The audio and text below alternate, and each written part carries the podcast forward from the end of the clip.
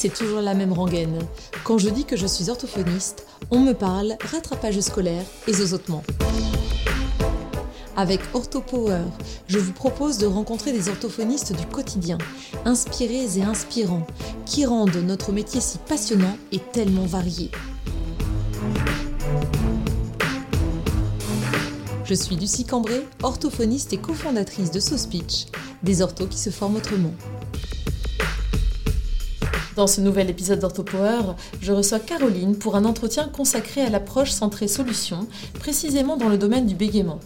On évoquera des notions telles que le regard inconditionnel, la reformulation, la place du patient en tant qu'expert.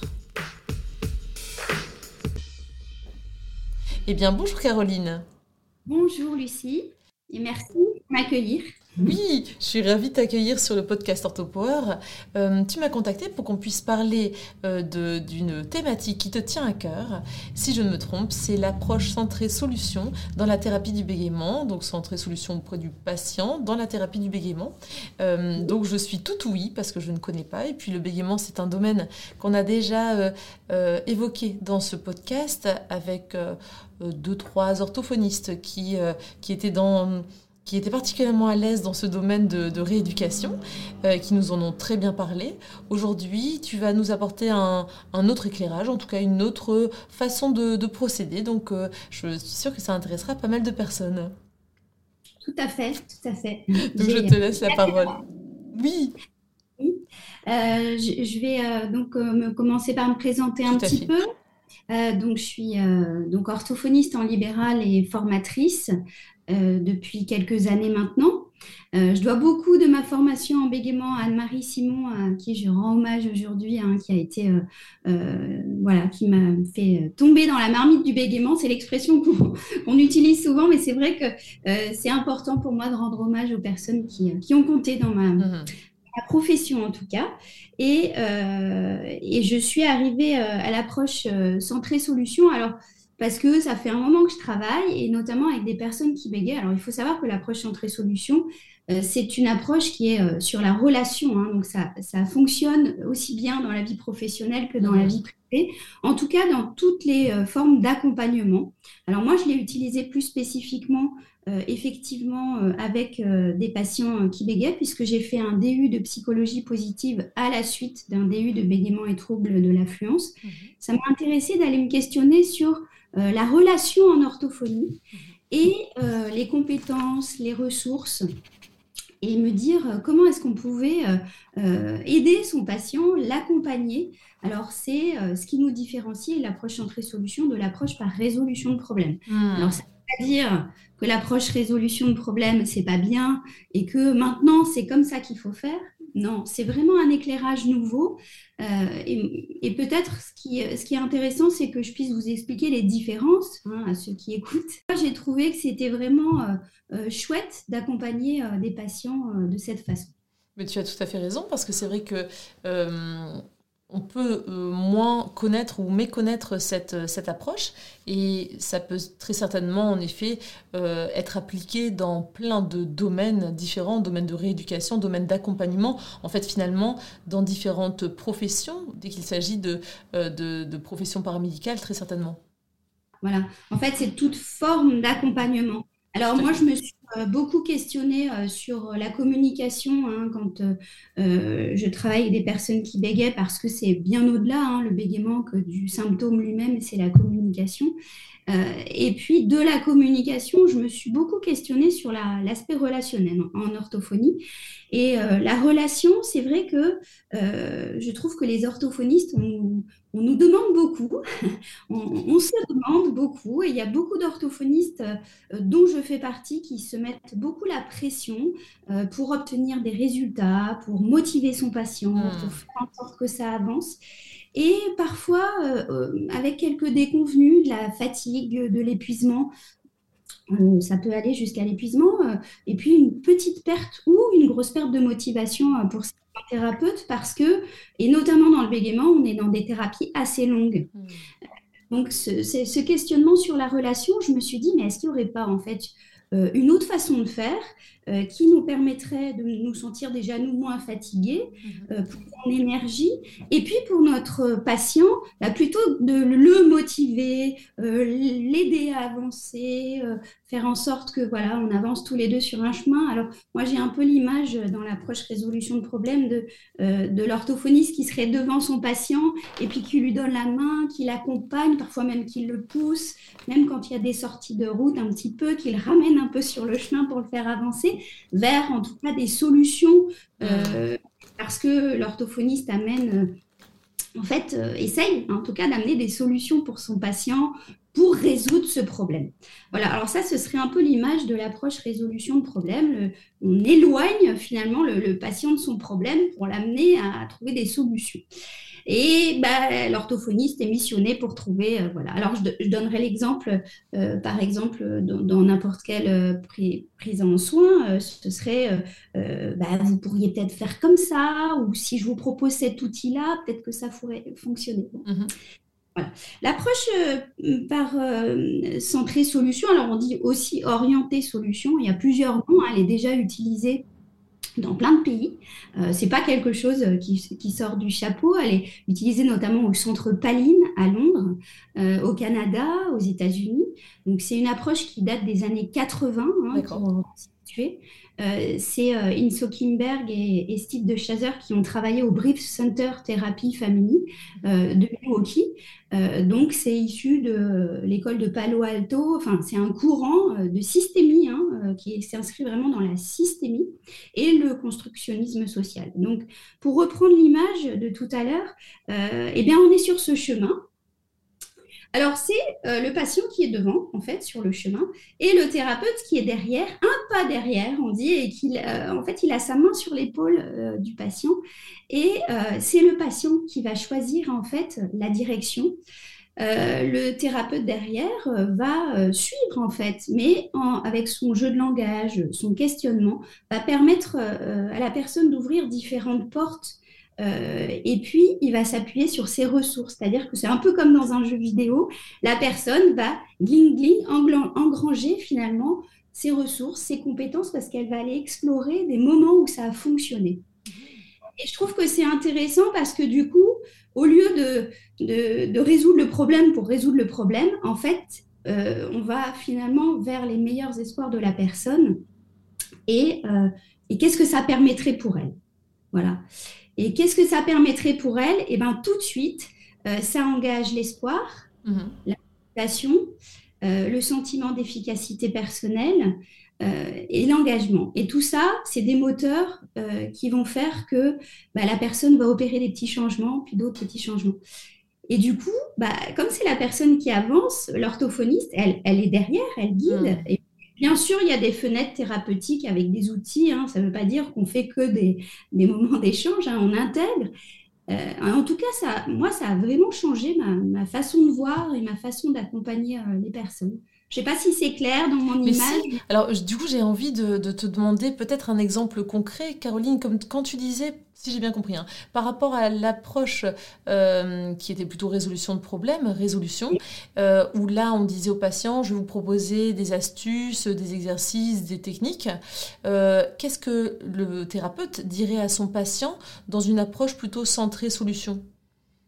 Oui, alors, si je prends un exemple concret du mmh. bégaiement, euh, moi, j'avais l'habitude de faire un iceberg avec les représentations, ce qui se voyait, ce qui s'entendait, et puis en dessous, euh, le ressenti du patient. Mmh. qui euh, va faire un état des lieux un peu des manquements, des déficits de ce qui fonctionne pas chez la personne. Donc, ça fait un état des lieux qui va faire que la personne, elle va construire un peu une autobiographie un peu négative d'elle-même en disant, bon, dis donc, euh, moi je viens voir euh, l'orthophoniste pour qu'elle m'aide euh, finalement à aller mieux sur ces points-là, mais j'ai pas, j'utilise pas mes ressources et mes compétences. dans l'approche par centré solution, qu'est-ce qu'on va faire? C'est-à-dire qu'on va mettre tout de suite le patient dans une perspective vers, si vous voulez, la, la, destination, les meilleurs espoirs. Par exemple, un exemple concret. Un monsieur vient et dit, voilà, moi, je veux arrêter de bégayer. Mhm. Et qu'est-ce que vous souhaiteriez à la place? Euh, Eh bien, je voudrais avoir une parole fluide. Ok Et ce serait quoi une parole fluide? Bah, Ce serait une parole où je pourrais dire les mots. Donc, on va aller explorer ce paysage avec la personne. Euh, et ça permettrait quoi? Que vous ayez une parole fluide. Ah, bah, vous savez, si j'avais une parole fluide, euh, j'irais euh, rencontrer des collègues, par exemple, ou j'irais, ou j'aurais une vie privée, ou alors j'oserais plus, voilà. Et tout de suite, on va aller dans cette direction-là et on va essayer de voir avec la personne tous les moments où elle a eu une parole fluide. Où ça s'est présenté. Et là, à ce moment-là, avec des questions, toujours des questions, on va explorer ben, comment ça s'est passé, comment vous avez fait. Et euh, ben, justement, racontez-moi dans cette parole fluide. Ce qui fait que euh, quand je parlais des, moments où il y avait des ressources et des compétences, finalement, ces moments où ça s'est bien passé, mhm. euh, eh bien, ça va réactiver de l'espoir aussi et de se dire, bah oui, finalement, il y a des moments aussi où j'ai réussi. Ça, c'est mhm. Oui, je comprends bien. Du coup, euh, ça me fait vraiment penser, tu vois, à ce qu'on peut dire à des enfants qui ont des problèmes de langage écrit ou des troubles des apprentissages, à qui on va dire, eh bien là, dans cette situation-là que, vous, que tu m'évoques, que vous m'évoquez, euh, là, ça a été possible d'apprendre quelque chose. Ça a été possible de réussir euh, à, à, transférer ce qui avait été vu à la maison euh, en cours lors de ce devoir surveiller, par exemple. Donc finalement, c'est la même, le, la même situation qui est transposée dans un autre domaine, mais avec beaucoup de, de psychologie positive, comme tu disais très justement, en fait. On insiste sur les points positifs pour rebondir et pouvoir élargir à, à d'autres situations, alors. Oui, oui. Alors, c'est vrai que euh, peut-être, alors il y a le jeu de questions, on mhm. va dire. Il y, a, les questions qu'on va poser qui vont être des questions qui vont faire que la personne va s'engager. Mhm. C'est-à-dire qu'elle va réfléchir en se disant, tiens, c'est vrai, qu'est-ce que je ferais à la place? Mhm. Ou euh, bah, qu'est-ce que ça ferait comme différence pour moi? Ça, c'est des questions qui sont engageantes. donc, il y a beaucoup de, de séries de questions à, à, avoir en tête aussi. Mais au-delà des questions, il y a une posture. Et ça, c'est Peut-être que moi, bon, j'en suis à ma deuxième année de formation après le DU, donc euh, je travaille beaucoup en approche centrée solution. Euh, euh, et, je pense qu'il y a vraiment une posture aussi à adopter. Alors la posture, ça passe par, par exemple, le regard inconditionnel sur la personne, qui fait que c'est lui qui est expert de la situation. Hmm. C'est le patient qui, qui connaît, qui a ses solutions. C'est pas le thérapeute. Et ça, moi, ce qui a changé concrètement dans ma façon de faire, c'est l'interprétation. Eh Alors, vous savez, euh, parfois, enfin, le, on va dire, euh, euh, on va rebondir ce que, sur ce que va nous dire un patient en disant ah ben oui alors ça peut peut-être vouloir dire ça etc. Alors qu'en approche centrée solution, on n'interprète absolument pas. On fait vraiment une reformulation euh, perroquet sélective et qui va sélectionner les moments positifs de la personne. Ça, c'est vraiment un gros changement, par exemple, dans le regard inconditionnel. Et puis, on va co-construire ensemble les solutions. Hein, comme quand je disais sur le chemin, en fait, on est derrière le, patient et on co-construit. Ce qui fait que moi, je n'ai pas les solutions pour mon patient. Mhm. Alors, si, si, tu me permets, je vais raconter une petite anecdote. Bien sûr, avec plaisir qui m'a beaucoup touchée, moi, lors de mon étude. Hein. j'ai reçu euh, donc euh, euh, neuf participants pour mon mémoire que j'ai réalisé avec Jean-Paul Durand et que je remercie beaucoup pour son enseignement parce qu'il est, voilà, il est très fort pour transmettre son enthousiasme sur l'approche centrée solution. Donc Jérémy est venu me voir pour un problème de bégaiement, puisque c'était l'objet du mémoire. Et puis, donc, son souhait, c'est d'arrêter de bégayer. Et euh, qu'est-ce qu'il souhaiterait à la place? Eh bien, il souhaiterait euh, euh, eh bien, avoir une vie privée. Il avait une vie professionnelle, mais une vie privée qui était, ce que j'ai compris, très, très peu élargie. Voilà. Et quand on a travaillé ensemble, je me souviendrai toujours de, de ce deuxième rendez-vous à la suite duquel il est revenu et euh, donc, j'ai posé la question, est-ce qu'il y a une différence par rapport à la dernière fois euh, Est-ce qu'il y a eu des changements euh, voilà. Et il me dit, j'ai repensé à votre truc là, de votre destination vers mes meilleurs espoirs, ma vie privée, et vous savez ce que j'ai fait? Alors, je, je dis, ben non. et ben, je me suis acheté des escargots pour les manger avec une petite bouteille de vin. Alors là, les bras m'en sont tombés. Je me suis dit, éducation du pégaiement, J'aurais jamais pensé a proposé à Jérémy euh, d'aller s'acheter des escargots et une petite bouteille de vin. Mais de fil en aiguille, il a proposé à un collègue mhm. qui l'a invité à sa table, qui lui a dit bah tiens, en fait, euh, bah, je vais te présenter d'autres personnes. Donc c'est pour dire que je ne m'attendais pas vraiment à ça et ça m'a beaucoup touchée qui me raconte cette histoire d'escargot que j'aime bien euh, me remémorer parce que ça remet à la juste place finalement de se dire la solution qui est trouvée par la, par la personne, c'est sa solution. Et c'est extraordinaire que ça passe par manger des escargots. C'est vrai que là, euh, ne mangeant pas du tout d'escargot, j'aurais jamais du tout pensé à ce type de plaisir euh, à trouver. Donc là, c'est vraiment très dépendant du patient, en effet, blague à part. Euh, comment tu fais comment on fait dans cette approche centrée solution avec des enfants ou encore avec des personnes qui n'ont pas le recul peut-être qu'on pense nécessaire pour pouvoir trouver eux-mêmes leurs ressources. Est-ce que tu as des astuces pour les amener à trouver eux-mêmes? Comment tu procèdes en fait? Alors en fait, avec les enfants, tous les, tous les processus qu'on va utiliser, les questions et euh, la posture, euh, sont les mêmes, quels que soient euh, les groupes. J'ai envie de dire, on peut tout à fait le faire en groupe, avec un, les parents qu'on accompagne aussi, pour un petit enfant par exemple, avec un enfant, avec des personnes qui n'ont pas un niveau cognitif suffisant. Qu'est-ce qu'on va faire? On va adapter.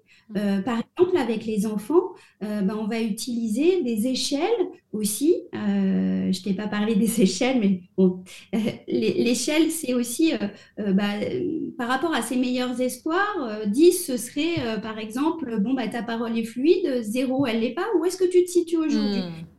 Avec un enfant, on va dessiner une échelle où on va la représenter sur le sol hmm. et on va manipuler en fait, ce qui fait que c'est très concret. Hmm. Et qu'est-ce qui fait que, donc là, tu te situes à 4, ok, bon, alors qu'est-ce que tu as fait déjà pour être à 4 Et puis on va euh, énumérer avec l'enfant. Et qu'est-ce qui ferait que sur, cette, sur ce chemin-là, eh ben, il y aurait un, un, petit changement qui ferait que tu. Voilà, alors bah, ce serait par exemple si j'arrive à euh, réciter ma poésie, ok, là tu serais à combien du coup? Voilà, et en fait, ça engage dans un processus, donc c'est tout à fait adaptable hein, euh, dans, dans, toutes les situations finalement. Mmh. Euh, même avec les tout petits, alors on dit que c'est à partir du moment où ils sont euh, capables de faire la différence. Hmm. Donc c'est, je pense, 6-7 euh, ans. Alors la différence entre quand ça va bien, quand ça va moins bien, quand c'est fluide, quand c'est peu fluide, d'accord. Ou alors une différence de, bah là par exemple je suis très triste, là je le suis pas manipuler avec des billes, par exemple. Montre-moi euh, la quantité de billes quand tu es triste et euh, montre-moi la quantité de billes euh, quand, quand, ça va et qu'est-ce qu'il faudrait pour que ça et on peut manipuler les, en fait les billes. Hmm. Est-ce que tu as d'autres cas de patients comme ça, peut-être avec un, enfant, une solution qu'avait trouvé l'enfant par rapport à son, à son bégaiement? Oui, alors euh, euh, j'ai travaillé avec un jeune euh, qui a 7-8 ans, qui s'appelle Aiden, et on a travaillé à partir de son personnage préféré, donc c'est un coureur automobile, justement pour expliquer bah, toutes les qualités qu'avait ce, ce, coureur automobile, qu'est-ce qu'il reconnaissait en lui, qu'est-ce qu'il avait comme force, qu'est-ce qu'il avait comme capacité. Euh, et euh, pour identifier aussi chez lui ses ressources, ses capacités. Donc c'est ce qu'il a fait. Mhm. Il a dit à bah, moi, en fait, euh, je suis aussi quelqu'un de courageux, je, suis aussi quelqu'un qui sait m'occuper des autres. Je et on a, en fait, on a, on a travaillé sur cette modélisation un petit peu pour que ça lui permette de voir tous les moments où ça allait bien mhm. et d'identifier sa, sa, parole dans un moment où il est comme un coureur automobile euh, qui a toutes ses qualités, ses compétences, et comment il se sent dans ces moments-là, et est-ce que sur sa route, il traverse des moments où ça va bien. Voilà. Et ça, c'est pour, en fait, euh, pouvoir extraire les exemples hein, de, sa vie où ça fonctionne. Donc, euh, c'est ce qu'on va faire avec les adultes et les enfants, c'est-à-dire explorer tous les moments où ça va bien. Et quand je reçois des parents d'un petit enfant qui bégait, par exemple, je vais poser la question, alors je les préviens avant, je leur dis c'est un peu saugrenu, mais je vais vous demander tous les moments où la parole de votre enfant est fluide. Hmm, c'est intéressant. C'est un petit peu différent comme regard parce que, alors déjà, ils sont assez surpris, ils se disent, elle est bizarre cette orthographe. Pourquoi elle nous demande ça? Alors ça veut dire qu'avant, on a écouté quand même avec empathie, bienveillance pourquoi ils sont là, la plainte, parce que ça ne veut pas dire qu'on n'écoute pas du tout le problème. Hein. Euh, et euh, donc les parents sont assez surpris. Et finalement, ça opère quand même une réorientation attentionnelle, parce que quand un enfant bégaye, on, ne voit que ça, on n'entend que ça, on ne voit que les moments où ça ne va pas finalement. Et on arrive avec ce petit bonhomme ou cette petite bonne femme en le présentant comme un problème en fait. Hein. Tout à fait. L'orthophoniste parce que mon enfant a un problème. Et moi j'aime bien cette idée de commencer par les moments où c'est fluide parce que l'enfant aussi entend, euh, bah tiens, mes parents ils ont remarqué aussi des moments où ça va bien, hmm. des moments où on arrive à communiquer, où la relation est apaisée. Et en, travaillant euh, de cette façon, je me suis rendu compte que euh, bah, d'abord les parents étaient compétents. Et mhm. ça, c'est très important qu'ils soient euh, rehaussés dans cette compétence mhm. et qu'ils étaient experts en tant que parents, mhm. que nous, experts avec notre casquette d'orthophoniste et de ils sont experts et ça leur redonne une place, je trouve, qui change complètement la configuration de la séance parce que, euh, euh, eh bien, euh, ils arrivent dans une dynamique en se disant, bah, l'orthophoniste, elle nous donne la place en fait de pouvoir trouver des solutions. Finalement, c'est vrai qu'on se rend compte que là, bah, quand il n'y a pas ces deux frères qui arrivent, bah, ça va mieux, que quand il est calme, ça va mieux. Et voilà. Et en fait, je travaille vraiment dans toute cette compétence en fait. Mmh. Tout ce qui se passe quand ça fonctionne. Ça me fait vraiment penser à deux choses. La première, c'est qu'en effet, euh, par rapport à ce que tu évoques, euh, Caroline, euh, en oralité, on parle beaucoup de parents qui, sont experts même dans, dans plein de domaines, hein, mais qu'on aime bien revaloriser et, pour qu'ils aient de nouveau confiance en eux et conscience que personne d'autre qu'eux ne connaît aussi bien leur enfant, en fait, même s'il a un trouble de l'oralité par exemple ou un trouble dans un autre domaine. Et une petite fille que j'ai justement reçu hier euh, pour sa première séance euh, euh, pour troubles de l'oralité alimentaire pédiatrique. Donc une petite fille qui qui a 11 mois et qui ne prend que le sein de sa mère, que l'allaitement maternel. La maman, la semaine dernière, lors du bilan, m'avait dit, elle ne prend que le lait maternel, que mon lait, c'est tout. Et progressivement, au fur et à mesure du bilan, elle m'a dit que euh, sa petite fille aimait bien quand même les gâteaux apéro, et puis euh, du chocolat. Et j'avais dit, ah mais vous voyez là, il y a des éléments qui nous montrent qu'elle prend quand même autre chose, même si c'est pas en quantité, euh, c'est pas une quantité de, de, repas et ça va pas la rassasier, euh, mais c'est déjà le signe qu'elle veut bien mettre autre chose en bouche que le sein, que votre sein, euh, et que euh, boire autre chose que le lait, se nourrir d'autre chose que le lait. En tout cas, là, ça veut dire qu'il y a déjà pas mal de petites choses qu'elle a déjà mises en bouche. Et donc, je lui ai proposé de faire la liste de tout ce que sa fille aimait. Et eh bien, elle est revenue hier avec la liste. Il y avait quand même cinq ou six choses. Donc, elle m'avait dit le, ki le kiri, différentes sortes de chocolat que la maman laissait sussauter, euh, des curly et d'autres gâteaux apéro qui étaient bien gérés en bouche. Et donc, en effet, tu vois, sans savoir que c'était l'approche euh, centrée solution euh, que tu décris euh, très bien ici, Caroline, c'est important aussi de, se dire que ben, le parent, il a besoin de voir quelque chose de positif chez son enfant. Parce que là, clairement, chez cette petite fille de 11 mois, qui a un tout petit poids, une petite taille, qui, qui est et par rapport à ses deux grands frères, eh bien, n'a pas le même développement et la même croissance, la maman ne voyait que du négatif concernant l'alimentation. Donc de réinstaurer un peu de positif en disant, vous voyez, ça fait déjà quand même pas mal de choses qu'elle mange. Bien sûr, le travail ensemble, ça va être de d'élargir le panel en fait. Hein. Il y a le positif euh, sur euh, l'enfant et puis aussi euh, sur le parent, peut-être lui redonner aussi ce sentiment de compétence. Parce que c'est vrai que quand les parents viennent pour n'importe quelle raison, hein, voir une orthophoniste ou un thérapeute, un médecin même, on y va parce qu'on a un problème. Oui. Et quand ils viennent nous voir, ils ont un problème et quelque part, ils viennent chercher des solutions chez l'expert qui va leur dire, bah, vous devez faire ça, ça et ça. Mm. Et moi, je trouve que c'est intéressant de les remettre dans une position acteur mm.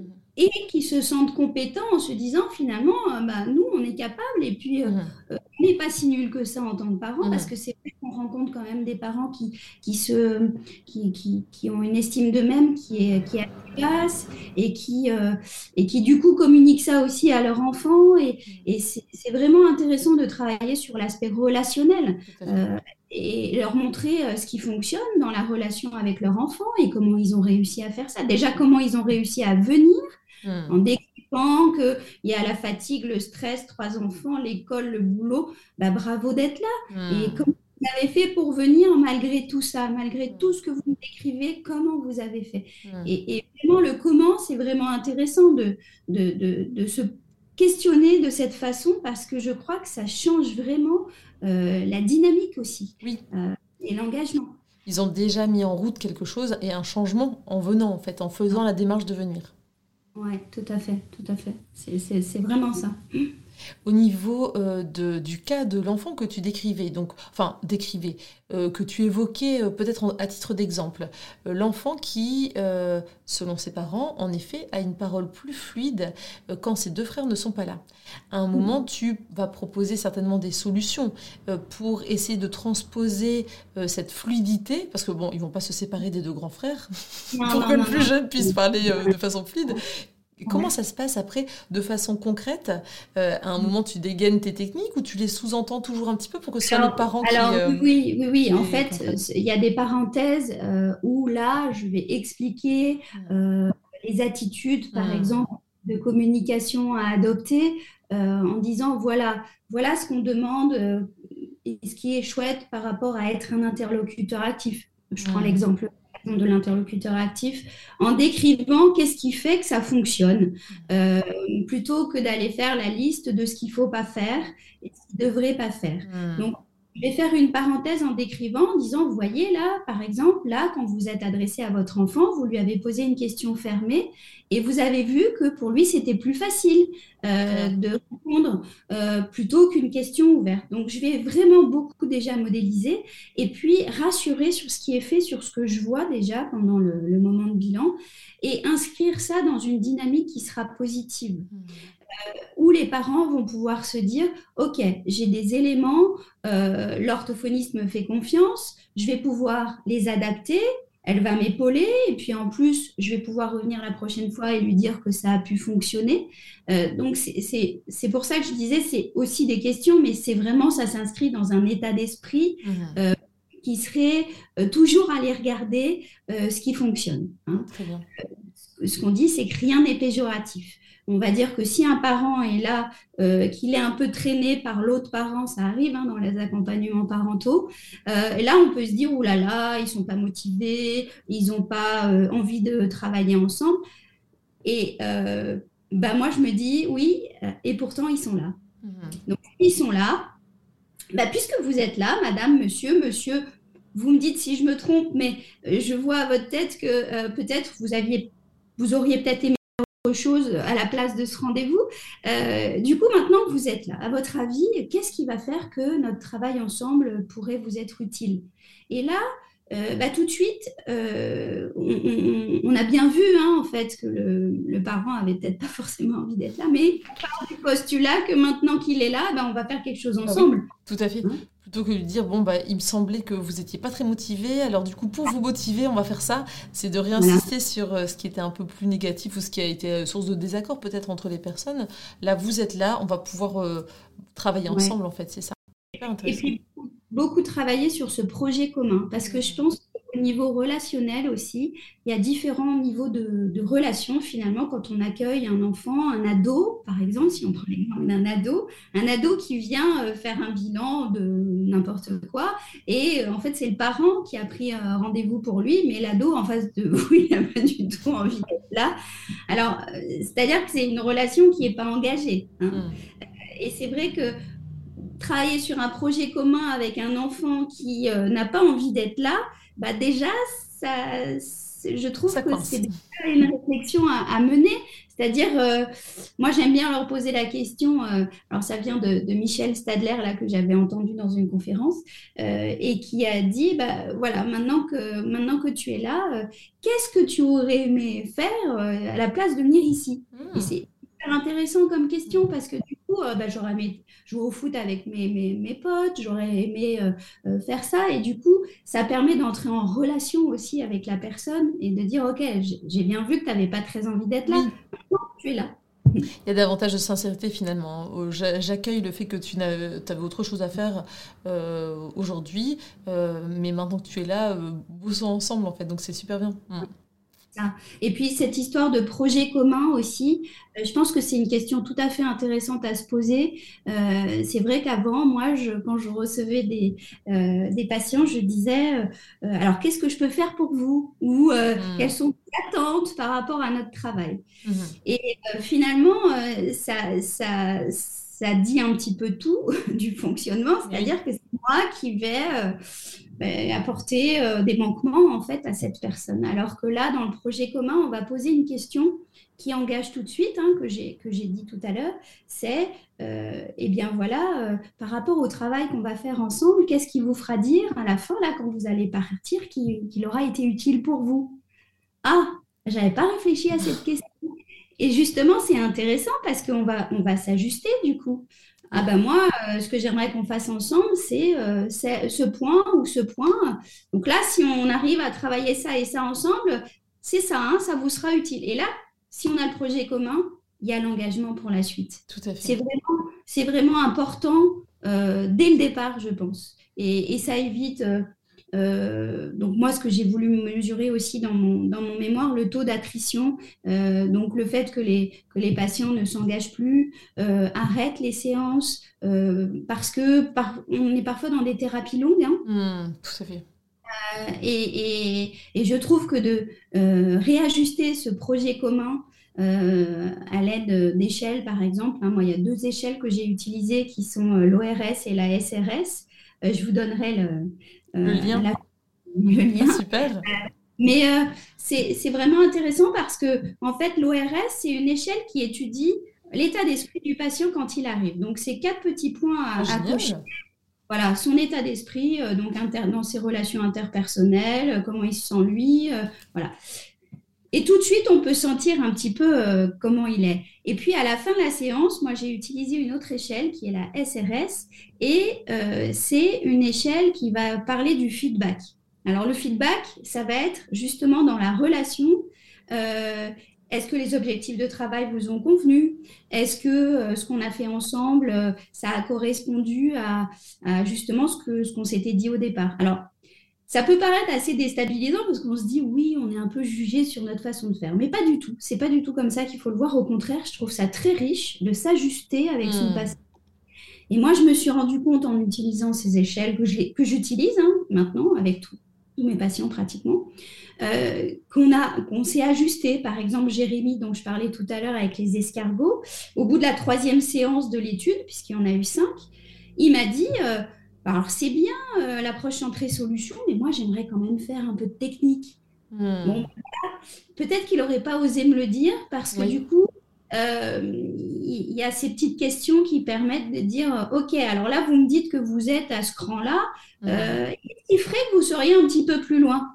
Ah, ben moi, j'aimerais bien qu'on fasse un petit peu des exercices ou un peu de technique. Ah, super Et là, ça fait que on, avance ensemble. Oui, parce qu'on laisse finalement peu euh, l'occasion aux patients de nous dire ce qu'ils pensent de la, de la thérapie, en fait. Voilà.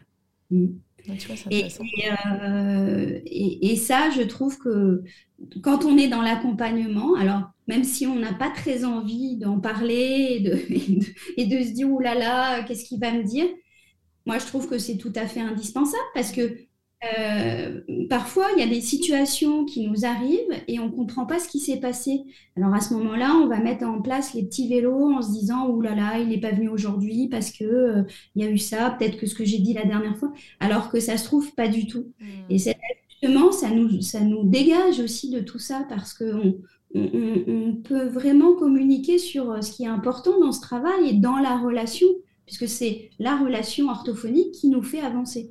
Super. Et, et, c'est aussi, euh, moi, j'ai un livre là sur l'alliance thérapeutique. Ce qui m'avait interpellé, c'est que la technique, c'est 8% hein, dans la relation. Ah oui, seulement. Voilà, alors c'est une étude qui a été faite auprès de, patients euh, plutôt dépressifs avec des psychologues hein, dans la relation. Et, euh, et ce qui est ressorti, c'est vraiment ça. C'est-à-dire que ce qui fait beaucoup, et on s'en rend compte tous, c'est qui on est comme orthophoniste, dans la relation, qu'est-ce qu'on instaure avec son patient. Après, une fois que le projet commun est en place, que tout est en place, les outils, la technique et tout ça, j'ai envie de dire, c'est c'est assez chouette parce que ça se met en place facilement. Mhm. Et c'est vrai que finalement, j'ai eu l'occasion de discuter avec la patiente d'une d'une consoeur il n'y a pas très longtemps. En fait, on discutait euh, toutes les trois de son suivi qui avait été euh, euh, très rapide, donc avec ma collègue, qui, avait été couronnée de succès. Et en fait, on s'était rendu compte avec ma collègue que cette dame était particulièrement compliante. Et les exercices qui sont les mêmes, donc c'était pour un cas de, d'apnée du sommeil et de ronflement, et des exercices qui sont les mêmes que qu'on aurait pu euh, proposer, que ma collègue aurait pu proposer à un autre patient, aurait peut-être pas eu euh, le même euh, bénéfice, aurait pas créé la, même amélioration de qualité de vie et de sommeil chez quelqu'un qui aurait moins fait ces exercices ou qui aurait été moins convaincu du bien fondé de ces exercices. Donc finalement, en effet, la technique ne va pas donner le même résultat en fonction des, des, patients et de leur motivation, de leur compliance, en effet. Alors, la technique est très importante en orthophonie. moi, j'utilise aussi de la technique. L'approche entrée-solution, on va dire, c'est l'enveloppe avec hmm. laquelle je travaille dans la relation. Après, j'utilise des techniques euh, et, c'est important aussi hein, de, rester euh, dans notre métier euh, avec ce qu'on sait faire.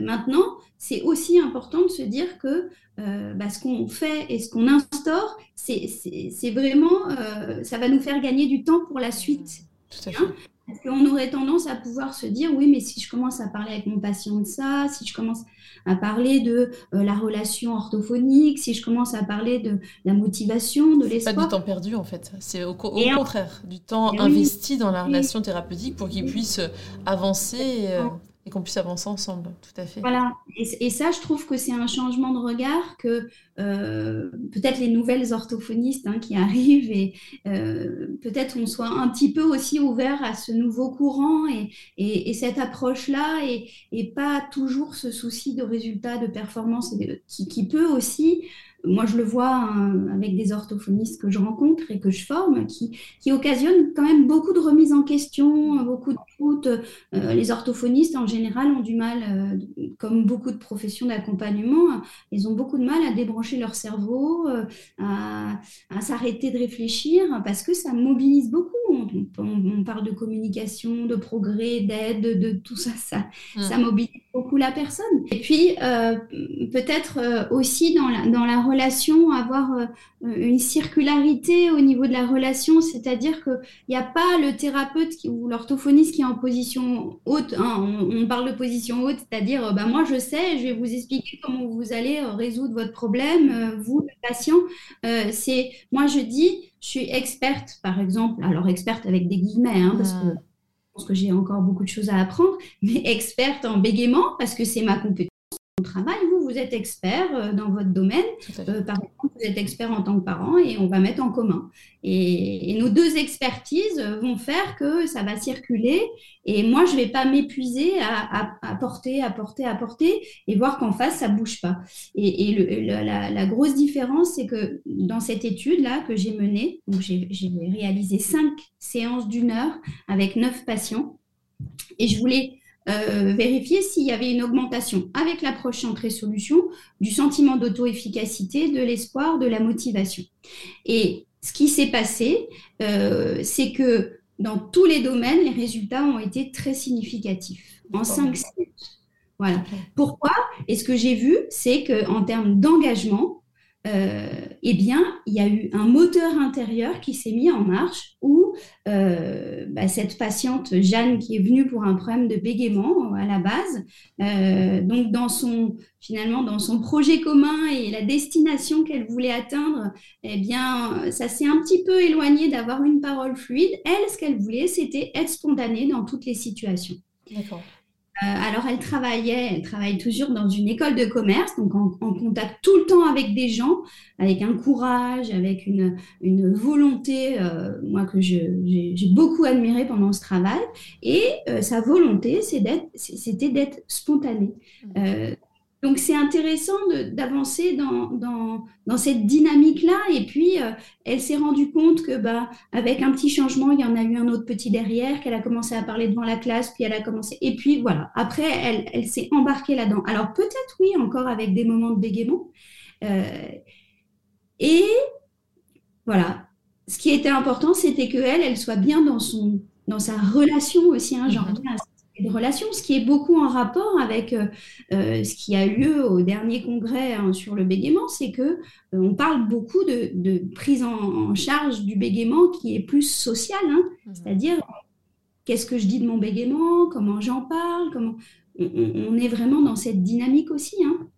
Ça me fait penser à la hum, finale du concours de l'éloquence qui a eu lieu à Lille récemment, à laquelle j'ai assisté, et c'était à la fois euh, hyper intéressant, poignant, parce que chaque euh, candidat parlait de son propre bégaiement, et surtout c'était l'occasion de constater qu'il y avait une pluralité de, façons de bégayer, euh, que deux façons de bégayer n'étaient pas identiques, et que les vécus n'étaient pas les mêmes, les souhaits n'étaient pas les mêmes, et comme tu le disais justement, tu n'aurais pas pu peut-être, pour cette jeune fille, tu n'aurais peut-être pas pu deviner que son projet de, de soins, en fait, projet thérapeutique personnel, c'était son objectif personnel, c'était d'être plus spontané. Peut-être que euh, tu aurais eu des, a priori, ou en tout cas des objectifs un peu communs. Euh, moi, je pense euh, peut-être de façon...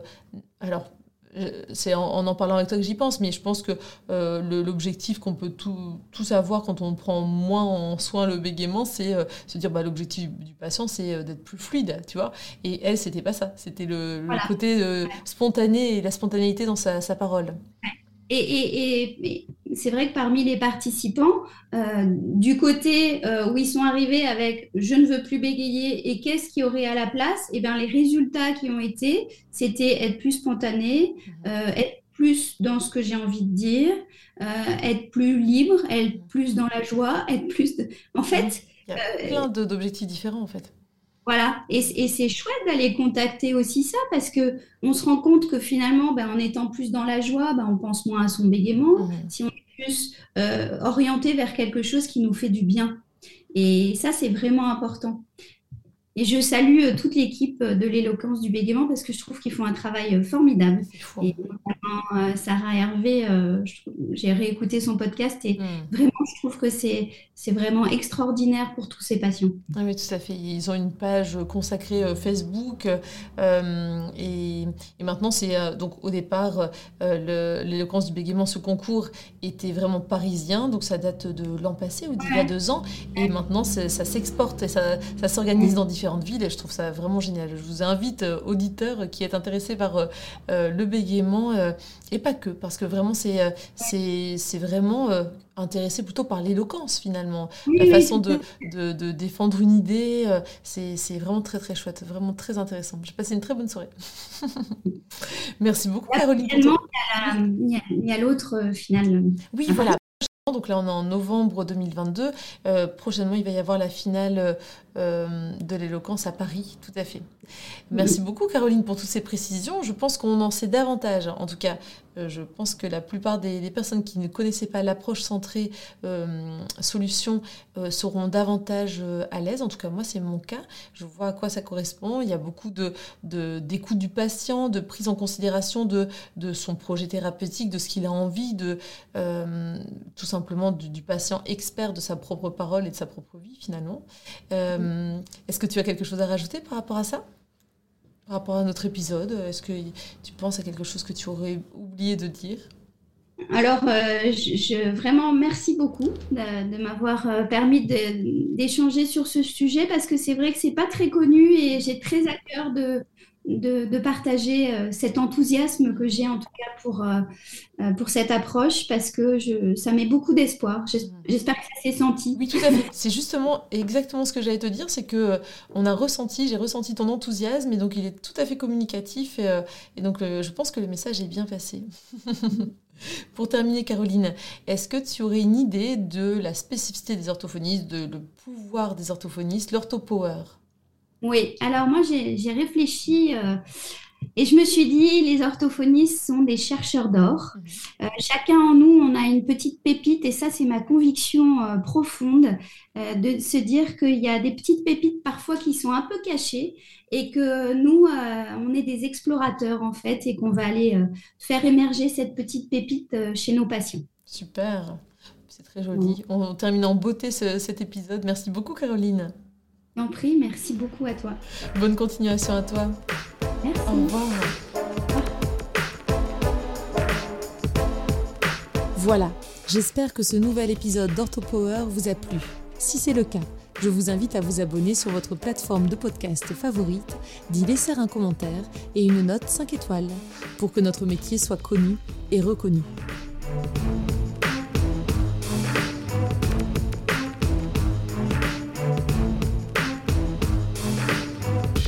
Orthopower